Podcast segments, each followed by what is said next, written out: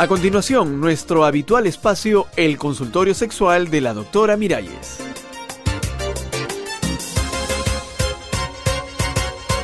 Amigas, amigos, ¿cómo los trata la vida? ¿Bien? Ay, me alegro.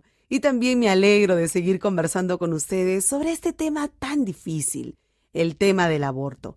Un tema que tenemos que aclarar porque hay mucho miedo y muchos sentimientos de culpa en las mujeres que han tenido que enfrentarlo. Las llaman asesinas, madres desnaturalizadas, las mandan primero a la cárcel y luego al infierno. ¿Tenemos llamadas? Sí, dígame, aló. No son asesinas, doctora. ¿Quiénes? ¿Las mujeres que interrumpen un embarazo? Sí. ¿Por qué? Porque quien elimina voluntariamente una vida humana está asesinando. Ajá. Digo yo. Mm, Claro, mi amiga, pero la cosa, como decíamos en el otro consultorio, es averiguar cuándo comienza la vida humana. Ese es el asunto. Aló, ¿con quién tengo el gusto? Con el doctor Álvarez, eh, soy biólogo. Ay, qué suerte la mía y la de nuestros oyentes. Qué bueno, doctora. A ver, doctor, si usted nos aclara, eh, ¿cuándo comienza la vida humana? Eh, bueno, vamos a ver. Eh, nos han hecho creer que la vida humana comienza cuando un espermatozoide masculino entra en un óvulo femenino. Bueno, eso dicen y repiten, sí, es verdad. Eh, pero esa es una visión muy materialista, muy poco científica. ¿Y, y cuál es la visión científica, doctor? Explíquenos. Como usted sabe, doctora Miralles y la gente que nos escucha, un embrión de dos o tres semanas es apenas un puntito. Sí, es verdad. El punto que usted hace con un lápiz es mayor que ese embrión. Diremos entonces que ese punto es una vida humana. Bueno, lo que dice el doctor Álvarez es que ese punto, Ajá. esa semillita, es ya un ser humano en potencia. Lo que pasa es que todas las células de mi organismo y, y del suyo son vida humana en potencia. Ajá. Eh, a ver, yo puedo tomar una célula de mi nariz y a partir del código genético que encierra puedo clonar.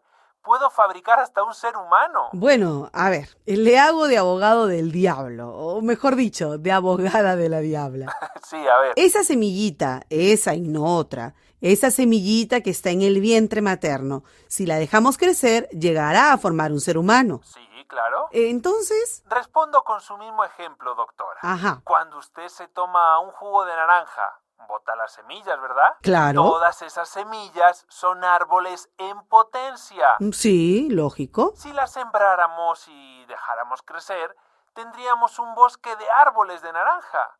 Pero no vamos a decir que botar semillas es lo mismo que cortar un bosque, ¿verdad? Ah, es decir, una semilla no es un árbol y tampoco un embrión humano es un bebé. Exactamente, doctora. Doctor Álvarez, ¿y, y qué dice entonces la ciencia? ¿A partir de cuándo podemos hablar ya de un ser humano? Eh, hay diferentes opiniones, como es normal, ¿no?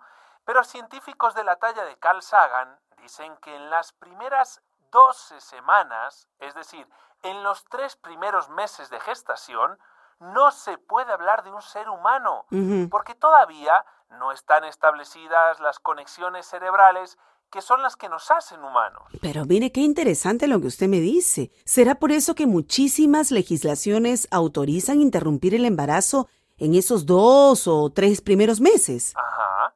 Imagínese, es a partir de los seis meses que se comienza a conectar el cerebro. Y esas Mm. conexiones son las que nos permitirán pensar y tener conciencia. Claro. Vamos, las que nos hacen seres humanos. Mm, muchas gracias, doctor Álvarez. No, gracias a usted, doctora Miralles. Cualquier día lo llamamos nosotros a usted para que nos siga aclarando las cosas, ¿le parece? Claro, sabe que estamos a la orden. Un abrazo. Muchas gracias. Y bien, mujeres que me escuchan, especialmente aquellas que hayan tenido que recurrir alguna vez a un aborto por las razones que solo ustedes conocen bien, no se sientan culpables ni condenadas, como si hubieran cometido un asesinato. No, nada de eso. ¿Saben qué? En el próximo consultorio vamos a analizar algunos casos en los que el aborto está perfectamente justificado. Así que ya lo saben, ahí la seguimos. Hasta la próxima, mis amigas y mis amigos también.